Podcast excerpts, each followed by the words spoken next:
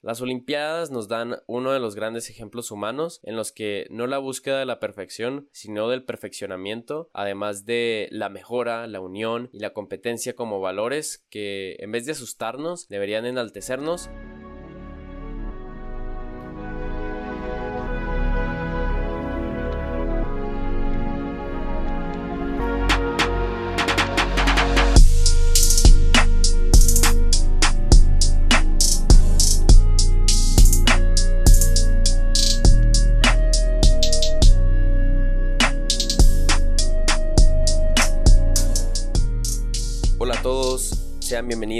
a 19, tu ventana a la cultura urbana. Yo soy su anfitrión, Emilio Andrés Galvez, y el día de hoy vamos a hablar sobre un evento actual, un evento de interés y además con gran historia, con grandes referencias, con grandes marcos culturales, como habrán visto en el título del podcast, que gracias por escuchar, gracias por estar aquí con nosotros, vamos a hablar sobre la historia detrás de las Olimpiadas, la competición deportiva líder dividida en Juegos de Verano e Invierno, la gesta que reúne a miles de atletas de todo el mundo para participar en una amplia variedad de competiciones. Originada en Grecia, traída de vuelta por un francés y exaltada por el mundo entero. Hoy en 19 ah, hablaremos de las Olimpiadas y todo lo que hasta el día de hoy la siguen rindiendo un macroevento al que todos los reflectores son direccionados. Organizado por el Comité Olímpico Internacional y con icónicas sedes como Los Ángeles en 1984, Atenas en 2004, Londres 2012 y ahora Tokio 2020, solo que en el 2021, las Olimpiadas son uno de los sucesos humanos a los que más pena vale ponerles atención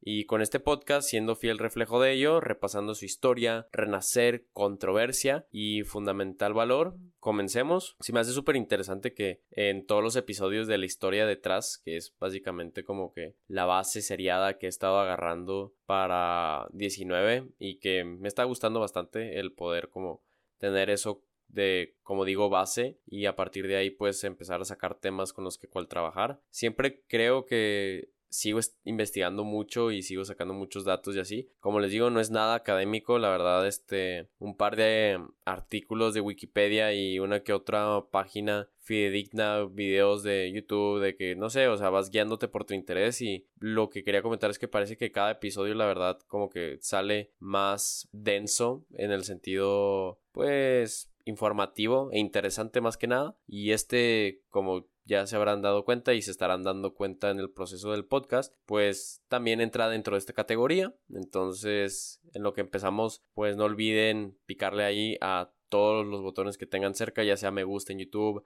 suscribirse en el canal o incluso seguir también en Spotify, Apple Podcast, Google Podcast, Anchor, donde sea que nos siguen. En el caso de Apple Podcast, dejarnos una reseña. Ya empezamos con el podcast, entonces pues hay que empezar por el inicio de las Olimpiadas, que va pues en la antigua Grecia. Verán que eran áreas alrededor del Mediterráneo eh, las que ya celebraban con largas tradiciones todo tipo de eventos atléticos, estas siendo tales como los egipcios y los mesopotámicos, de hecho. Lo malo es que no eran competencias regulares y que éstas se reservaban para los reyes y los nobles de cada sociedad. Fuera de esto, fueron los llamados micénicos, la primera tribu o agrupación considerada distintivamente greca, quienes adoptaron los juegos con disciplinas tales como gimnasia, carrera a pie y en carruaje, lucha, boxeo, tiro al arco, salto largo y lanzamiento de disco. Usualmente se atribuye, según Aristóteles, pues, el inicio de las Olimpiadas antiguas en el año 776 a.C., pero probablemente ya se practicaban desde antes y se siguieron celebrando incluso con Roma, ya con su hegemonía imperial, con su última celebración registrada siendo en el año 393 después de Cristo, bajo el mandato del emperador Teodosio I, aunque probablemente se siguieron llevando a cabo hasta los tiempos de Teodosio II, y posiblemente por un incendio que destruyó el templo de Zeus en Olimpia. Sí, ese que todos recordamos por su aparición en El Hércules de Disney y que es considerada como una de las siete maravillas del mundo antiguo, el cual sus restos todavía pueden visitarse. El origen histórico de las Olimpiadas es obviamente diferente al mitológico, que con diferentes historias veía a los dioses como creadores de este prestigioso evento. Los juegos eran uno de los rituales más importantes de la antigua Grecia, los otros siendo los misterios elusinos, en los que se conmemoraba el supuesto rapto de Perséfone por Hades, que representaba el paso de primavera y verano a otoño invierno, cada que Perséfone pasaba del inframundo al Olimpo y viceversa. Mito que, por cierto, cientos de años después sería esculpido por Bernini en el rapto de Perséfone, hermosa y bellísima escultura de las mejores no solamente del barroco sino de la historia pues este es un pequeño dato mitológico y greco que va relacionado con los otros ritos que eran los misterios elusinos que de hecho yo no conocía a la hora de estar investigando esto que pues le hacían a la par ahí a las olimpiadas como los eventos más importantes de la antigua Grecia. Para todas las cosas, los griegos amaban competir. Muy probablemente por ello se desarrollaron tanto y lograron ser una, si no es que la más importante civilización del periodo clásico. Eran las llamadas polis, las ciudades-estado, tales como Atenas y Esparta, quienes mandaban representantes a Olimpia para que atléticamente, aparte de ya todos los otros ámbitos en los que se tenían como rivales, sobre todo por el uso de los recursos de la península, tuvieran que competir entre ellas. Eso sí, siempre con alguna insinuación política por debajo, con de vez en vez las polis formando alianzas comerciales, militares y culturales que trascenderían los juegos y con grandes oportunidades para que las ciudades-estado promovieran sus diferentes ideales. También, tal vez no eran la única competencia que se llevaba a cabo en este contexto, pero sin duda sí era la más popular, no solamente de la cultura helénica, sino de la antigua en general. Es súper interesante ver cómo se desarrollaba política y culturalmente la antigua Grecia, porque como que todo lo tenemos hegemonizado en Atenas y pues una que otro aquí hipster histórico como tal soy yo, pues sí le echará el ojo ahí a Esparta y tal, que eran los otros, pero Grecia como tal no era como les digo, uniformemente cultural y, y política, sino que con las ciudades-estado, tales como Atenas y Esparta, que son las más importantes, pues llevaban a cabo pues todas sus actividades en esta la península greca y supongo que también lo que antes sería, lo que ahora sería Macedonia, tal vez Albania, Croacia, em, todo lo que es el Mediterráneo, sabemos que es por eso que floreció la cultura occidental aquí. Vieron a las Olimpiadas como un gran evento, una gran oportunidad para llevar a cabo todo lo que sus ciudades pudieran llegar a representar. Desde su inicio, las Olimpiadas se celebraban cada cuatro años que como ya entenderán se ha vuelto una métrica cronológica usada para todo tipo de eventos hoy en día, la verdad. Al menos entre cada edición de los mundiales hay cuatro años, entre cada edición de las Olimpiadas todavía hay cuatro años, entre otros tipos de competencias hay cuatro años, la Euro también. estoy basando mucho en fútbol, Solo es que no estoy tan seguro de que, por ejemplo, mundiales de básquetbol, también pues hay casos extraños como la Copa América, que a veces sí son cuatro años, a veces son dos. Una vez hubo tres Copas América seguidas prácticamente. Entonces, bueno, no, fueron dos Copas América seguidas, la del 2015 y la del 2016. Pero en cambio, no, aquí los, los grecos y al menos todavía el Comité Olímpico tiene muy definido que el lapso olímpico de cuatro años es bastante bueno para que dejar que todos los procesos deportivos pertinentes para llegar a pues al gran escenario que son las olimpiadas pues se pueda llevar de la mejor manera. El mundo helénico se paraba completamente al iniciar los juegos y la llamada tregua olímpica que hacía que los atletas pudieran viajar y competir sin ningún problema de seguridad se llegaba a cabo. Ahora pues no hay tanto que haya de que treguas olímpicas, de que de hecho es algo de lo que vamos a hablar más adelante ahí en el podcast, pero algo que sí se me hizo interesante, que de hecho como que se me olvidó poner aquí en el guion, era mm, el hecho que desde entonces ya tenía la, el fuego olímpico, eso sí estaba, y sí se mantenía pues propiamente durante toda, toda la duración de las Olimpiadas. Y algo que pues ahora sí que es más interesante es que al menos en las modernas sí se da el camino no de toda la llama olímpica hasta que llegue pues a la inauguración de, las Olimpiadas, con grandes encendidos de, de, las llamas olímpicas, como tal vez, pues recuerdo la de Barcelona con el tiro al arco, y luego también estaba la de Río con uniendo como que diferentes llamas y creando la siguiente. Estaban muy, muy bonitos eventos todos los que se forman, solo que en la antigua Grecia pues era todavía un poco más humilde, nomás pues para poder representar la llama y la duración de estos, estos eventos tan importantes para, para los grecos. Los premios para los vencedores eran el reconocimiento de las polis y la cótinos, o sea, la corona de hoja de olivo. Tenían muchísimas menos disciplinas que los juegos modernos y solo era a los hombres griegos libres a quienes se les permitía competir. Entonces nada de esclavos, nada de hombres negros, posiblemente nada de hombres árabes. Eh, este era el marco que tenían y mientras se pudiera aplicar a este criterio, cualquier atleta de las ciudades estado grecas podía participar. Los juegos siempre tomaban lugar en Olimpia y ningún poder militar tenía permitida la entrada a ella. Igualmente, los juegos eran considerados como celebraciones religiosas de gran índole, de gran importancia, con la estatua de Zeus en Olimpia como su epicentro. A la mitad del día, al menos un día normal de lo que sería la celebración de las Olimpiadas grecas, mientras los juegos se celebraban, se sacrificaban a más de 100 bueyes en honor a Zeus. Y luego veremos cómo Olimpia eventualmente tomó una percepción espiritual igual o incluso más fuerte que la deportiva, sobre todo por el templo de Zeus, siendo erigido en la cima de una montaña y visto como uno de los templos dóricos más grandes en Grecia. La estatua de Zeus medía 13 metros, recibiendo ofrendas alrededor de Grecia y es considerada junto a los jardines colgantes de Babilonia, el, el gigante de... ¿cómo se llama? de Rodás, creo que era. Igualmente, ¿qué otra cosa? El faro de Alejandría, pues una de las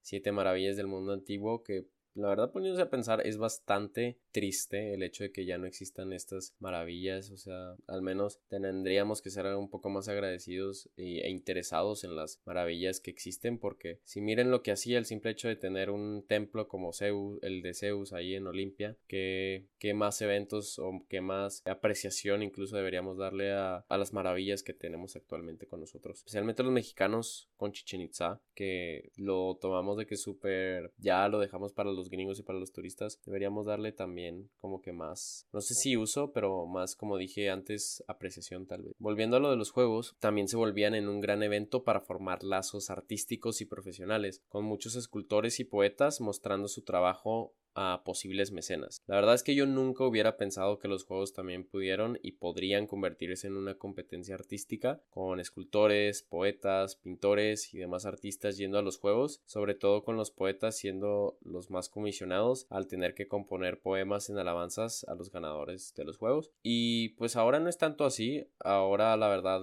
que es lo que puedes ver más relacionado artísticamente con las Olimpiadas, pues hay diferentes disciplinas como tales el, eh, el nado artístico, si es que se llama así justamente la gimnasia artística también a este pues diferentes disciplinas como les digo de ya las ya tantas que hay actualmente. Y tenemos pues la inclusión de diferentes disciplinas pero siempre para el marketing de los juegos como tal vez pues es el diseño de, de todo lo que es la vía olímpica, también de todo es pues, justamente la mercadotecnia alrededor de, los, de los eventos, el logo de los juegos, la mascota, incluso música que se hace para pues la promoción de los juegos es ahora sí que lo más cercano que tenemos, pero justamente era lo interesante que se me hacía cómo es que podías llegar a relacionarte con otros artistas y hacer ver tu trabajo en las olimpiadas. Al mismo tiempo que apreciabas pues el trabajo y el esfuerzo del atleta, podías tú como artista hacer ver el tuyo. Y qué, o sea, qué es lo que más se podría hacer ahorita de que tal vez ir a de modo influencer, que de hecho creo que no puedes hacerlo porque al menos Tokio no le dio entrada a los extranjeros. Em, entonces, pues tristemente, de Tokio 2020, pero al menos eh, lo bueno es que se va a hacer. Y al final y al cabo, ¿quién realmente va a las Olimpiadas? Es una grandísima minoría comparado con quienes vamos a andar ahí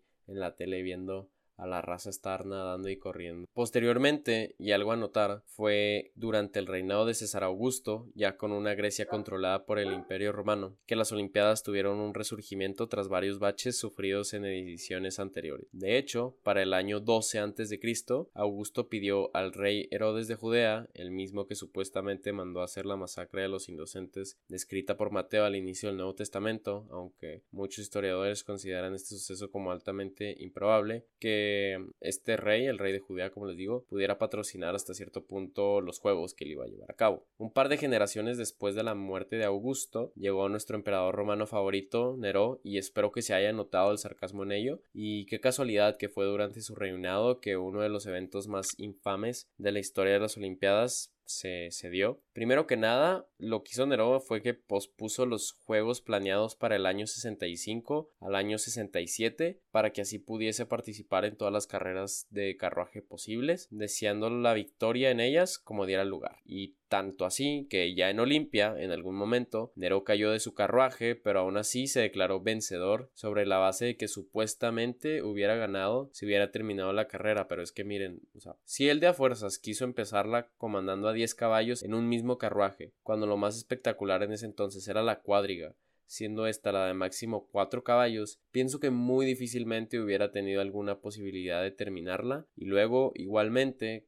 con él considerándose un talentoso músico, Neró, les recuerdo de quien estamos hablando, añadía competencias musicales a las Olimpiadas en las que a pesar de su terrible forma de cantar, ganó todas las pruebas, con los jueces de ellas obviamente temiendo lo que sucediese si no lo elegían como indiscutible ganador. Tras el asesinato de Nerón, los jueces olímpicos declararon los apodados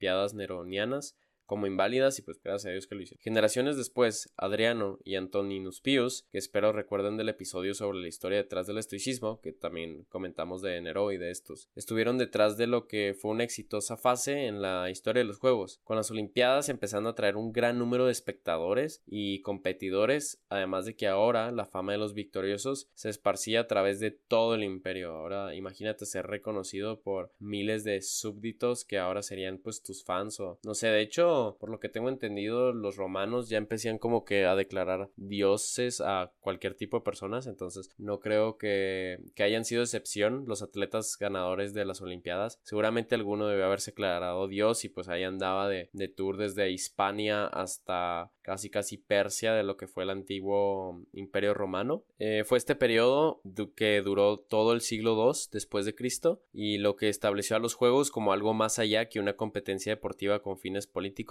sino como un festival altamente social y atractivo para todo tipo de gente, desde filósofos y artistas hasta oradores y religiosos, todos felices de atender a estas fiestas de Zeus. El declive de Roma antigua fue acercándose y aunque no directamente relacionado, el de los antiguos Juegos Olímpicos también. A partir del año 217 se dejan de escribir los registros más fidedignos de las Olimpiadas, aunque arqueológicamente se ha podido comprobar que siguió habiendo Olimpiadas después de ello. Hasta hace poco se creía que el último ganador de estas fue un tal Pluvius Asclepiades. Espero haber pronunciado eso bien, disculpa. Último ganador de las Olimpiadas antiguas, él siendo de Corintio y que ganó el pentatlón en la edición del 241, pero más de 1700 años después, en 1994, se encontró una placa de bronce que llevaba inscrito a los vencedores de los eventos combativos, probando que incluso llegó a haber juegos hasta el 385. Actualmente, la versión más aceptada es que siguió habiendo juegos hasta el 393, con Teodosio I como emperador y con Olimpia ya muy dañada por inundaciones, sismos y las invasiones barbáricas. Prácticamente Olimpia era ya de por sí una ciudad hasta cierto punto fantasma, que voy a comentar de esto, pero ya con todo lo que son las ruinas de Olimpia y así es casi como una Pompeya seguro, que nada más irá la gente ahí a, a visitar. No tengo el dato exacto, pero al menos de las fotos y así cuando tú pones Olimpia en Google lo primero que te sale pues obviamente son las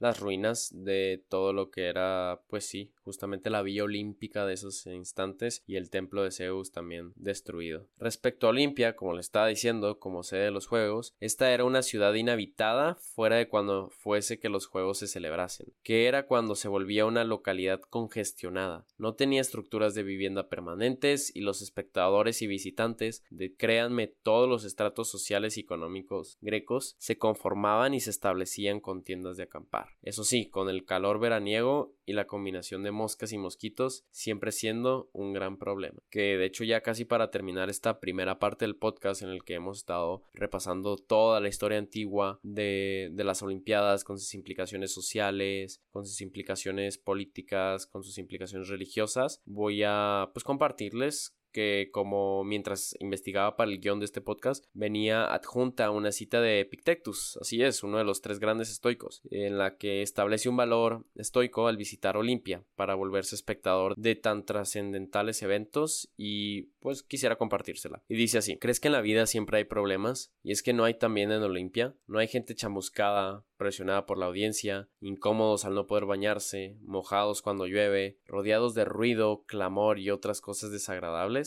supongo que esto comparado con la magnificencia del espectáculo, lo soportas y lo aguantas. La verdad se me hizo como que bastante difícil como que tratar de bajar el concepto que, que Pictetus quiso compartir aquí. Supongo que si lo escuchas detenidamente y si lo lees detenidamente, si lo agarras porque como que sí entiendo lo que estaba tratando de decir, así como que pues no te puedes quejar de la vida, o sea, ningún lugar como tal es perfecto, pero en el contexto olímpico, en el contexto de querer comentar la historia y pues justamente lo que eh, fueron estos eventos que se han convertido a lo que ya vamos a comentar en la segunda parte del podcast, pues me hicieron pensar sobre cómo incluso con tantas cosas en contra que se pueden apuntar a eventos como estos, al menos como espectador, terminan siendo mínimas ante lo que el atleta a través de su esfuerzo y disciplina debe lograr e igualmente puede, pues yo más bien igualmente pude recordar lo mucho que preferimos el idealizar algo de lo que se nos cuenta desde siempre, como tal es el caso de las Olimpiadas, que pues ya desde que eras bebé al menos hubo algunas Olimpiadas o en la escuela te enseñaron acerca de las Olimpiadas, o de hecho había mini Olimpiadas en tu escuela, que al menos ese era mi caso. Pues cuando no es más bien hasta que uno se incursiona y aprende de ello, sabiendo que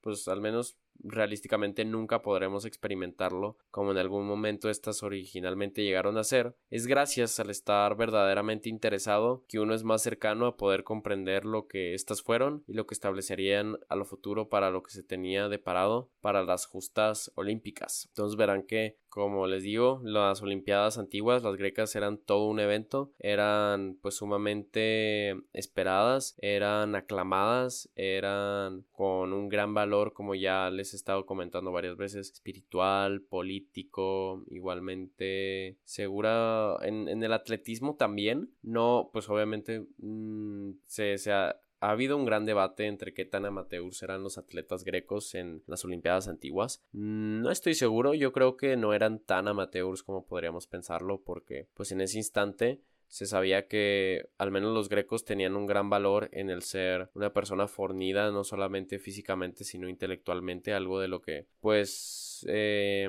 pedimos mucho que al menos se considere aquí en 19. Comentamos que se tiene que encontrar como que un balance en esos valores, entonces estoy seguro que quienes participaban eran pues al menos lo mejor de lo mejor, la creme de la creme de lo que tenía pues este esta cultura que como les digo pasó de lo helénico a lo a lo luego romano. Entonces vamos a tomarnos una pequeña pausa, vamos a darle medio tiempo al podcast y volveremos con lo que es la historia del regreso de las Olimpiadas, con personajes tales como el varón de, de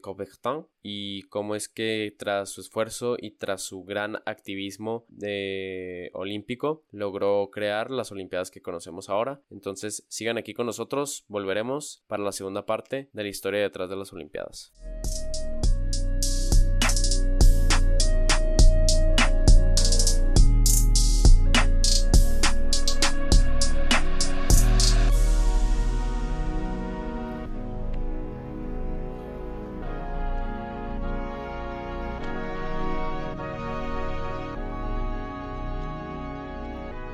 Estamos de vuelta después de esa pequeña pausa de lo que es la historia detrás de las Olimpiadas. Espero que les haya gustado y hayan aprendido o al menos se hayan interesado de algo de lo que les haya comentado de esta primera parte. Creo que algo que veo, pues no tal deficiente porque es una palabra como que muy fuerte, pero algo que estaría interesante comentar y tal vez fortalecer, esa es una mejor palabra, en vez de estar diciendo que las cosas son deficientes, hay que decir que merecen fortalecimiento más bien. Eh, creo que sería el entendimiento de cómo funcionaban las ciudades estado porque pues como de hecho había comentado en la historia detrás del estoicismo hay como que muchas concepciones que tenemos erróneas de cómo funcionaba la antigua Grecia de pues con el gran ejemplo del ágora pensando que cualquier persona iba ahí acá se culturizaba. Y la verdad es que no que estaba pues como sabemos muy elitizada si es que existe esa palabra. Y pues en cambio o sea pareciera que al menos las olimpiadas eran un poco más abiertas en lo que son las antiguas, las, las grecas. Eh, no tanto en quienes participaban, pero seguramente en quienes, quienes formaban parte del evento. Como les digo, muy, muy variado con los atletas, con los políticos, con los artistas, con los espectadores. A lo mucho creo que los únicos que eran excluidos de ahí eran los militares, pero tiene mucho sentido porque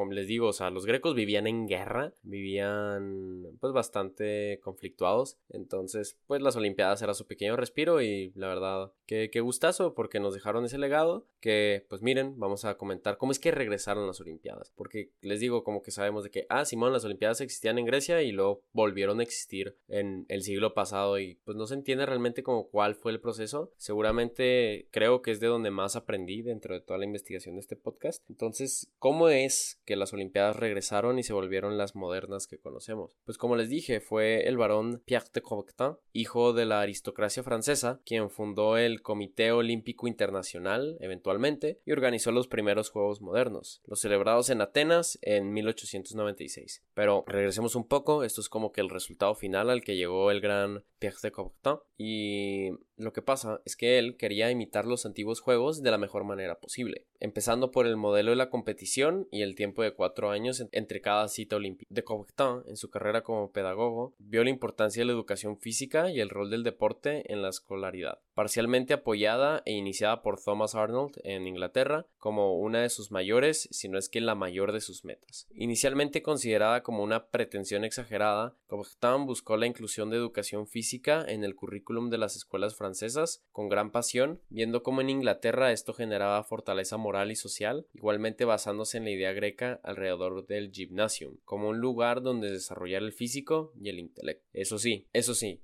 esto también con funciones políticas y mucho más importantes, imperiales. Pues eh, imagínense, finales del siglo XIX, inicios del siglo XX, estamos en básicamente el caldo más fuerte de lo que serían las intenciones imperiales de toda la hegemonía europea y de incluso también de Estados Unidos, pero al menos aquí basándonos en lo que eran estas relaciones entre los franceses, los ingleses y demás eh, naciones europeas, vemos como Coubertin firmemente pensaba que la unión entre hombres jóvenes y maduros, trabajadores y disciplinados y de todo tipo de antecedentes serían los que estarían mejor preparados para pelear y ganar guerras, tales como pues miren, la franco-prusiana, que pocos años antes significaba para el país galo la caída del Segundo Imperio, la formación de la Tercera República, el levantamiento de la Comuna de París, la proclamación del Imperio Alemán, el inicio de la enemistad entre francos y alemanes y la anexión de Alsace y Lorraine de estos últimos, regiones que Francia no recuperaría hasta el fin de la Gran Guerra, entonces, como seguro se dieron cuenta tras enlistar eh, todos estos eventos que Francia tuvo en un pequeño lapso de tiempo, fue un verdadero golpe bajo para todos los franceses y siendo la inclusión de atletas alemanes, de hecho, en los Juegos, uno de los más grandes puntos en contra que las primeras ediciones de las Olimpiadas tuvieron. Desafortunadamente para Coubertin, sus esfuerzos alrededor de ello fallaron, pero algo que sin duda podríamos argumentar al menos en lo que es la inclusión de la educación física en el currículum escolar eh, universal prácticamente, o al menos a mí me gusta pensar, es que cómo él pudo generar un efecto mariposa, siendo la futura inclusión de la educación física en Francia algo como una punta de lanza para que las demás instituciones educativas alrededor del mundo, estas en la modernidad siempre muy pendientes de los sistemas franceses e ingleses, empezaran a añadir la educación física y los valores de la llamada caballerosidad deportiva que básicamente es como que el valor más fuerte que este Arnold y Coubertin tenían con sus modelos eh, deportivamente educativos y lo que llevaría a Coubertin a revitalizar los antiguos Juegos Olímpicos. Nada más para que les digo, se den cuenta como que del,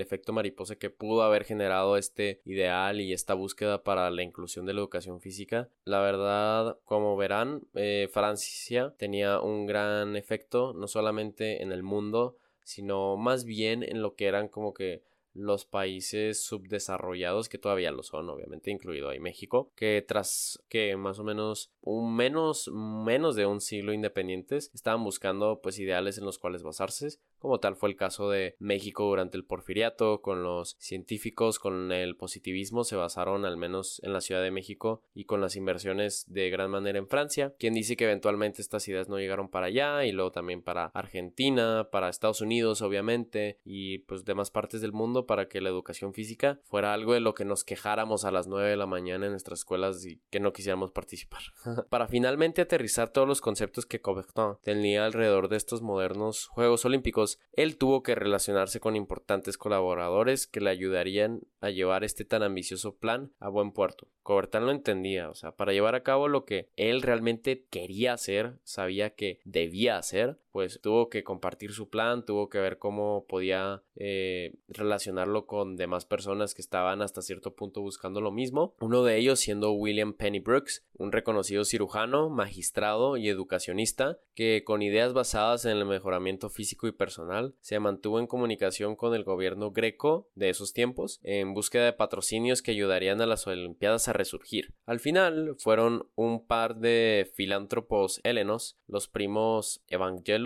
y Constantino Zapas, quienes financiaron la restauración del antiguo estadio Panatenaico, que sería luego la sede de las originales Olimpiadas de 1896. Miren el colaboracionismo que se dio entre, les digo, un francés que traía acá la idea, veía justamente su concepto de la inclusión a través del deporte, del mejoramiento y luego pues lo pudo basar con este eh, educacionista que pues es una persona que ve como la educación como el valor más grande que posiblemente en esos tiempos lo era tal vez ya, ahora ya no lo es tanto con la desigualdad que se vive y cómo lo llevaron a cabo bueno pues si no fue por el gobierno greco pues pues que sea a través del filántropo acá buscar la inversión de otro lado y pues miren ya sabemos que llegó a un buen puerto. No debemos olvidar de hecho que ya durante este siglo XIX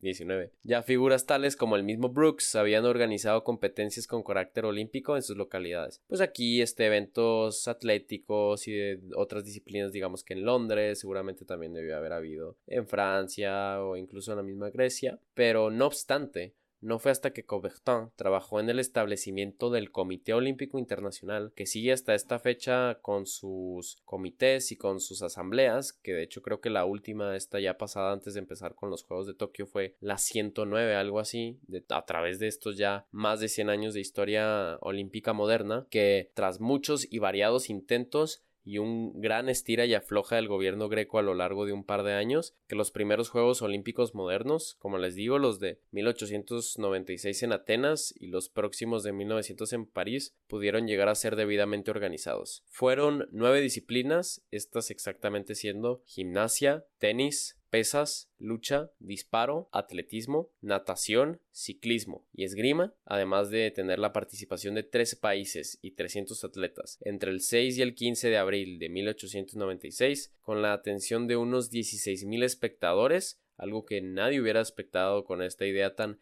hipster para esos entonces, tan idealista incluso más bien, que en Atenas, Grecia, se dieron los primeros Juegos Olímpicos modernos. Unos donde, cabe remarcar, solo hombres participaban y sin dudas con esta edición siendo la más amateur de esta nueva era de los Juegos, con una gran historia que como que a mí se me hace como que súper interesante, ahora sí que precaria, podrías decir, de cómo se dieron estos juegos, que, o sea, súper legal, ¿no? De que gran reconocimiento, como les digo, a Covectan, a los Zapos, a este Brooks, por haber hecho lo pertinente, como les digo, estira floja acá con el gobierno greco, o pues organizarlo como tal, o sea, meter a, a 13 países, a 300 atletas en este lapso de tiempo, a, a llevar a cabo, pues, los primeros Juegos Olímpicos en más de, que 1500 años, algo así, algo que, pues, creo que la verdad o sea, ¿quién lo pudo haber imaginado? O sea, ya tantas cosas de los aspectos grecos los tenemos olvidados y lo primero que sacamos son las Olimpiadas, pues perfecto, ¿no? O sea, que siga siendo así, pero les comentaba que yo incluso creo que las, que las Olimpiadas grecas habían sido las antiguas mucho más profesionales que al menos estas primeras, porque existe esta historia alrededor que había un participante de ciclismo que no contaba con bicicleta, pidió una prestada de alguno de los 16 mil espectadores que había ahí y, la ganó, o sea, ganó el premio y también había de que, pues, o sea, atletas, atletas no eran y eso es todo un tema que de hecho vamos a comentar más adelante en el podcast de, de este episodio, pues. Y había, o sea, eran de que tus carteros, eran tus marineros los que formaban parte de esta competición, les digo, gran respeto por llevarla a cabo, pero madre mía, o sea, qué gran camino se tuvo que dar para llegar a, pues, al atletismo, al reforzamiento tan, tan físico que se tiene en las Olimpiadas modernas. Son monstruos, son casi casi dioses. Ahora sí que si un greco veía a los atletas de ahora lo iba a poner así como si fuera el verdadero Hércules, el verdadero Ares, lo que fuese. Que de hecho era lo que quería comentar ahorita al principio del podcast. O sea, vean las esculturas de los tiempos grecos, de los tiempos helenos, de lo que era el olímpico. Básicamente eso sigue siendo hasta ahora la visión eurocentrista de la belleza. Ya depende de cada quien si la toma o no. Por ejemplo, yo sí la tomo. Y es súper interesante, ¿no? De que justamente ya desde esos tiempos, les digo, llevar a cabo pues lo que fuese mejor para nuestro cuerpo y nuestra mente, nuestra competencia y la unión, si es a través de los juegos, mucho mejor. Pues verán que tras el éxito de Atenas 1906, la intención original de Grecia se mantuvo en tener en Atenas a la sede fija de, los, de algunos juegos intercalados entre las diferentes ediciones oficiales, pudiendo argumentar a su favor por cuestiones históricas y de conveniencia a la hora de tratar con ventajas que los países y ciudades sede pueden llegar a tener. Desafortunadamente, después de la original versión moderna de 1896, Grecia no pudo llevar a cabo el programa correspondiente para la edición de 1906 y 1910 por problemas en la región de los Balcanes, como les digo, esta región históricamente siempre tan conflictuada con diferentes rasgos étnicos, culturales, incluso religiosos. Eh, luego llegó la Gran Guerra y todos perdieron fe e interés por Atenas como sede permanente de los Juegos. Actualmente el Comité Olímpico Internacional no reconoce los Juegos de 1906, no confundirlos con los de 1896, que al menos por estar ahí cerca y por terminar con los 6 como que yo sí me confundí por un rato. El comité no toma como oficiales ningún tipo de récords o ganadores y independientemente a estos Juegos Olímpicos se les puede al menos atribuir una de las primeras chispas que encendió a los Juegos modernos y que estableció cómo este evento debía ser concentrado en un espacio y tiempo moderado y específico. Eso sí que lo tenían establecido, pero les digo, con tantos problemas imperialistas que se estaba llevando con el fin del siglo XIX y con el inicio del XX y especialmente teniendo a los Balcanes, antigua parte de, Grecia, está siendo conocida como la pólvora de Europa por todos los intereses que se encontraban ahí, especialmente en esta época, tiene todo el sentido que ni Atenas ni Grecia pudieron llevar a cabo pues, los planes ¿no? que se tenían. Tras esos baches, Covectón siempre se mantuvo centrado a su verdadero ideal, para no dejar de abogar por su concepto alrededor de los Juegos Olímpicos, incluso cuando el movimiento olímpico pasó muy mal rato, como les digo, en los Juegos de 1900 en París y los de 1904 en Luisiana, siendo opacados por la Feria Mundial y con muchos no considerándolos de verdadero índole olímpico. Miren, más de 100 años después, realmente aquí le importan las ferias mundiales. Ha, habido grandes históricamente ferias mundiales como tal fue la de Bruselas, la de Barcelona, la de París, la de Luisiana seguramente, pero pues ahora las Olimpiadas tienen el foco que alguna vez la feria mundial le quitó. Su inmensa tenacidad con el olimpismo, siendo su gran e indudable propósito de vida, se termina resumiendo en su frase con Cobertán diciendo, lo más importante de la vida no es el triunfo, sino la lucha, siendo lo esencial no el haber conquistado, sino el haber dado pelea. De hecho, miren, alerta de valor estoico, ¿Qué es la vida? Nada más que una lucha, el poder estar ahí. No es nada parecido a una sinfonía, lo que podría Cobertán referirse casi como una victoria, sino el estar ahí y tratar de ser lo más virtuoso, lo más agraciado incluso, al menos en la extensión de lo que se pueda, en, pues, lo que es la lucha que la vida te puede llegar a representar, al menos aquí enfocado en, la deportividad, ¿no? Especialmente esto también lo termino relacionando con cómo él nunca dejó de estar a favor del verdadero amateurismo. Esto sobre todo a la hora de discutir sobre la prohibición de premios económicos para los participantes, pensando que de todas las razones por las que un atleta debería estar compitiendo a tan altos estándares, el dinero debería ser la última. Este es el pensamiento de, de.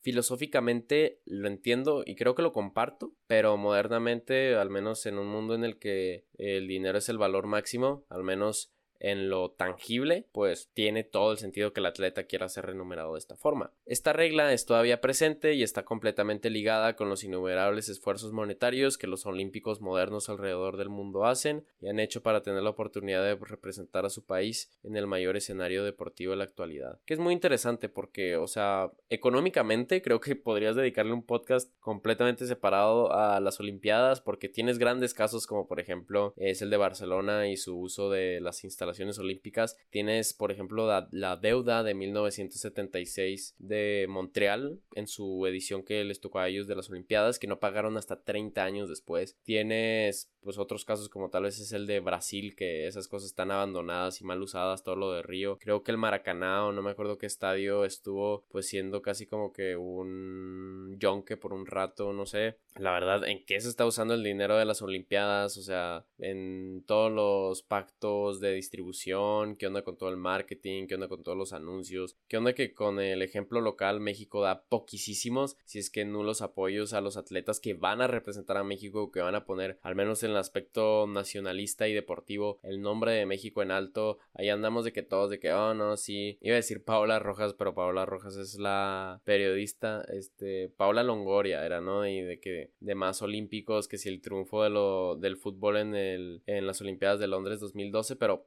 ¿Dónde está el apoyo? ¿Quién sabe? Es, es todo un rollo, justamente. Me gustaría alguna vez tener de invitado a algún olímpico para que nos cuente aquí. Es, me gustaría tenerlo en el futuro de 19. Quédense en, el podcast, en lo que serían nuestras plataformas para ver si eso es una posibilidad futura. Esperamos que sí. Pero volviendo con el tema principal, creo que fuera de ello, otro de los valores en los que Covectán fue un romántico eh, de la mala manera fue al creer que la paz sería un valor fundamentalmente olímpico y que podía llegar a ser esparcido en cada rincón del mundo. Esto siendo una grandísima exageración, de hecho por el mismo origen de las Olimpiadas, porque como les comenté, pues venía de un post trauma de la guerra franco-prusiana. Y pues mira, la verdad es una gran exageración como les digo, porque pues estaban viviendo una de las épocas más violentas de la humanidad en esos tiempos y las olimpiadas nunca han ni causado ni detenido guerras y a lo mucho lo que hace es proteger a los atletas de ellas como creo que fue el caso de Muhammad Ali no estoy seguro. Eh, algo por así va que al no querer ir a la, a la, guerra de Vietnam como tiene todo el sentido del mundo eh, tuvo que como que buscar algún tipo de competencia o de como que el amparo deportivo olímpico internacional para que pues no lo llevaran, porque imagínense que mataran a Muhammad Ali en, en, Vietnam, pues no, ¿quién quisiera eso? Cobertán, en sus pequeños aspectos negativos, igualmente fue y ha sido criticado por su visión hacia la mujer y su relación con el deporte, con varias fuentes citando que él veía cualquier olimpiada con participación femenina como poco interesante, antiestética e incorrecta. Qué pena que Covecton nunca podría llegar a ver lo que Nadia Comaneci logró en Montreal 1976 y así, junto a otros cientos de ejemplos, darse cuenta de lo equivocado que estaba respecto a ello. ¿Qué fue lo que hizo Nadia Comaneci en Montreal en 1976? Ahí les dejo una tareita, panas, para que vean pues los grandes ejemplos que uno encuentra en las gestas olímpicas. Independientemente, y al día de hoy, el legado de Cobertán sigue estando presente. El lema olímpico Sitius Altius Fortius, eso traducido de latín al español como más rápido, más alto, más fuerte, fue propuesto por el mismo Cobertán y ha sido el oficial desde 1924. Actualmente, la medalla Pierre de Coubertin es un premio dado por el Comité Olímpico Internacional a los atletas que demuestran un espíritu de deportividad en los Juegos con atletas, espectadores y la misma institución viéndola como el honor más grande que cualquier olímpico puede llegar a recibir. Y sinceramente para terminar con todo lo que es pues la parte de Covectán y el resurgimiento de las Olimpiadas. Yo admiro mucho a este señor por lo que es la tenacidad, dije antes, de querer traer esto y de verlo lo mejor. Tendrá, como debieron haber escuchado, estos par de aspectos negativos, pero el simple hecho de traer esto de vuelta y de haberlo convertido poco a poco en lo que es ahora, incluso con las dificultades que se le presentaron, y hacerlo a través del colaboracionismo y de un ideal y de un concepto tan definido, es algo que pues merece mm, gran admiración, ¿no? Y ahora pues vayamos a lo bueno, ¿no? A lo que creo que más hasta cierto punto les interesaba. Ah, no es cierto. O sea, aquí lo importante es aprender de todo y aprender de todo pues también significa aprender de pues de lo malo, eso siendo pues los escándalos y las controversias de las Olimpiadas. En una nota completamente diferente, las Olimpiadas, los escándalos y las controversias siempre han ido de la mano, siendo principalmente originadas por temas de raza, dopaje y sobre todo situaciones políticas y que siendo con boicots y gobiernos reaccionarios la norma para entre comillas, solucionarlos y hacer que los juegos sigan su muy planeado y establecido curso. Y pues lo siento, Tokio 2020, tú como tal no vas a aplicar en lo que estamos próximos a comentar, pero igual ya eres histórica y especial por el hecho de ser detenida o más bien postergada por una por una crisis mundial como fue la del COVID. Por ejemplo, en lo que son los escándalos y las controversias olímpicas, podríamos empezar con Berlín que fue elegida sede en 1931, pero con el golpe de Estado de Hitler en 1933, ya el Comité Olímpico Internacional empezaba a temer la posibilidad de ver unos Juegos convertidos en una oportunidad de propaganda nazi, especialmente con Hitler llamándolas sus Olimpiadas, muy a la Nerón, nuestro bigotón favorito, y además con tremendas ganas de demostrar el poder post Gran Guerra de Alemania y evidenciar deportivamente sus teorías de superioridad racial. Desafortunadamente, al menos para, para él y para Alemania nazi, el gran G.C. Owens, atleta afroamericano de quien se retrata su gesta olímpica en la película Race, se le puso enfrente con sus históricas cuatro medallas de oro. Luego, para Melbourne 1956, hubo un parcial boicot árabe y europeo por la nacionalización del canal de Suez egipcio y la invasión soviética a Hungría, respectivamente. Ya de las un poco más recientes y conocidas, tenemos cuando comunidades estudiantiles influenciadas por la primavera del 68, estos baby boomers activistas y ya pues más intelectuales que lo que fueron sus padres, eh, se pusieron en contra del gobierno autoritario y represivo del PRI y su presidente Díaz Ordaz la desigualdad en México y que ésta hospedara los Juegos Olímpicos y el próximo Mundial de 1970. Creo que todos, al menos los mexicanos, conocemos lo posteriormente sucedido y con el gobierno reaccionando violentamente a través de la matanza de Tlatelolco a solo 10 días de que los Juegos iniciaran, dando así inicio al fin del llamado milagro mexicano. Igualmente en estas Olimpiadas, las de México 68, se dio el saludo de poder negro por los atletas afroamericanos Tommy Smith y John Carlos, tras sus podios de primer y tercer lugar en la carrera de 200 metros, momento icónico para la lucha de derechos civiles afroamericanos. En Múnich 1972, miembros del equipo olímpico israelí fueron secuestrados por el grupo terrorista palestino de Septiembre Negro, con 11 atletas, entrenadores y jueces siendo asesinados tras un fallido intento de rescate. En Montreal 1976, el que les comento fue la edición canadiense, China boicoteó los Juegos tras la demanda canadiense, la de los anfitriones, alrededor de que se reconociera a la legitimidad política de Taiwán, algo que, spoiler, China todavía no hace y posiblemente nunca vaya a hacer. Y pues si llegase a mandar atletas, lo hiciera sin representar a China. Y pues miren, China boicoteó los Juegos, creo que si fueron atletas independientes, que es algo de lo que comentaremos ahorita, pero Ahí empezó pues lo que fue otras situaciones de boicot que ya iremos comentando. Para la edición centenario de los Juegos, la cual se celebró en Atlanta en 1996, fue el atentado en el llamado Parque del Centenario Olímpico, lo que mayormente marcaría esa cita con la detonación de una bomba doméstica por Eddie Rudolph, un terrorista cristiano, que terminó matando a dos e hiriendo a no menos de 111 personas. Tras la Guerra Fría, el dopaje se ha vuelto el principal tema controversial por el cual las Olimpiadas deben pasar eh, edición tras edición, con los escándalos de dopaje de Beijing 2008, con Rusia como el más afectado, y eso se repetiría para Londres 2012, iniciando así las investigaciones y sanciones ante estas antideportivas prácticas, algo que se retrata en el documental ganador del Oscar Icarus o Rusia siempre volando demasiado cerca del sol, ¿no? Ahora comentando sobre los olímpicos independientes. En la modernidad y sin duda relacionado a la abundancia de controversias y escándalos olímpicos del pasado siglo, se han creado grupos de olímpicos independientes que más que nada por controversias y temas políticos puede llegar a ver a sus países vetados de la justa olímpica o partícipes de, como les comentaba, literales boicots, con casos tales como los de atletas en contra del boicot americano de Moscú 1980, en contra de la invasión soviética de Afganistán, con Estados Unidos poniendo en jaque a muchos atletas procedentes de las naciones parte de NATO, que sería la organización del Tratado del el Atlántico Norte, que pues, sería pues como que la parte capitalista del mundo, con figuras tales como un ya retirado Muhammad Ali,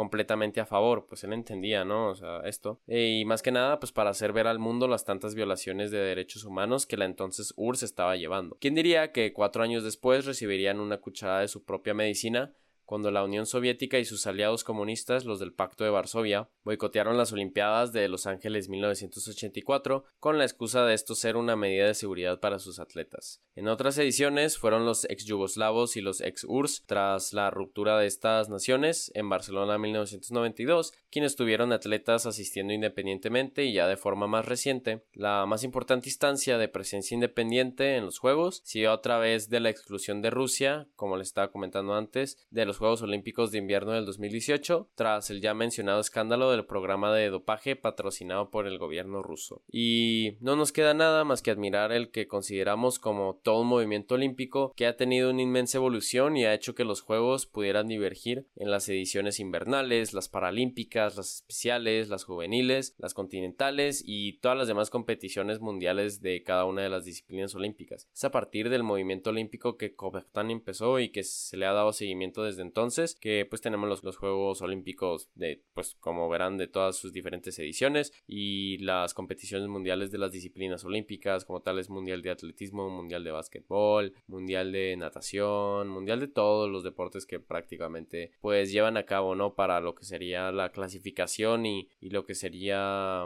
pues el preparamiento para la gesta olímpica. En lo que son los datos y ediciones más importantes de lo que se puede comentar de las Olimpiadas, tenemos que en su historia moderna han habido 28 Juegos Olímpicos de verano con 23 ciudades como sedes y de invierno han habido 23 Juegos y 20 ciudades como sedes. La mayoría de los Juegos, 17 de verano y 15 de invierno para ser exactos, se han llevado a cabo en Europa, pero Estados Unidos es el país que más veces ha sido anfitrión con 8 ocasiones. Francia le sigue con 5 ediciones y ¿Quién decide esto? Pues es el, Comité Olímpico quien elige las ciudades anfitrionas, usualmente 7 años en adelantado y con una aplicación hecha por la ciudad en cuestión. Se evalúa, entre comillas, exhaustivamente hmm, con al menos yo de manera personal poniendo el caso de Río 2016 que sabemos al menos socialmente no, no tenía pues el gran apoyo de, de las personas de, de ahí de Brasil y de, y de Río con querer hospedar no solamente lo que fueron las Olimpiadas de Río 2016, sino también pues lo que había sido anteriormente eh, el Mundial del 2014, la Confederaciones del 2013. Brasil no venía de la mejor manera sociopolítica y económica, entonces eh, vienen este tipo de escándalos también. Son las ciudades candidatas que luego terminan siendo consideradas y seleccionadas a una votación que el Comité Olímpico Internacional lleva a cabo. Obviamente, y como ya hemos comentado antes, algo que igual vale la pena recordar es que por las dos guerras mundiales se cancelaron tres ediciones de Juegos de Verano y dos de invierno. ¿Cuál es el futuro de las Olimpiadas? Pues para el futuro podemos esperar eh, París 2024 y Los Ángeles 2028, incluyendo estas ediciones serían 11 ciudades las que han hospedado los Juegos más de una vez, solo Londres, París y Los Ángeles añadiendo las ediciones del 2024 y las del 2028, las únicas en ser anfitrionas tres veces. En 19 la verdad es que quedamos completamente pendientes no solo de, esta recién iniciada edición de Tokio 2020 que yo seguramente voy a aprovechar mucho, eh, sino de todo lo que el Comité Olímpico Internacional puede llegar a añadir y mejorar en el futuro cercano, que por cierto, de nuevo en, una, en un tono más personal, como gran pseudo skater que soy, no saben lo emocionado que estoy por finalmente ver el skateboard a este nivel competitivo. Finalmente, y como conclusión del podcast, las Olimpiadas nos dan uno de los grandes ejemplos humanos en los que no la búsqueda de la perfección, sino del perfeccionamiento, además de la mejora, la unión y la competencia como valores que en vez de asustarnos deberían enaltecernos, pueden hacernos querer seguir viendo hacia más allá. La historia greca detrás de todo esto y los esfuerzos de Coubertin para regresar lo que él veía como justo y admirable nos demuestran que las cosas muy pocas veces tendrían un verdadero valor por sí mismo, pero sin dudas lo más importante es el valor que le damos nosotros y claramente las Olimpiadas, ya sea con su grandísima historia, sus históricos atletas o escandalosas controversias, receptoras de nuestro inmenso interés. Eso ha sido todo de mi parte. Espero que les haya gustado este podcast. Si ese es el caso, como les digo, no olviden seguirnos en nuestras redes sociales y en nuestras plataformas. 19 Magazine, ya sea en Instagram y en Twitter, XYX Magazine. Vuelvo a decirlo, XYX Magazine.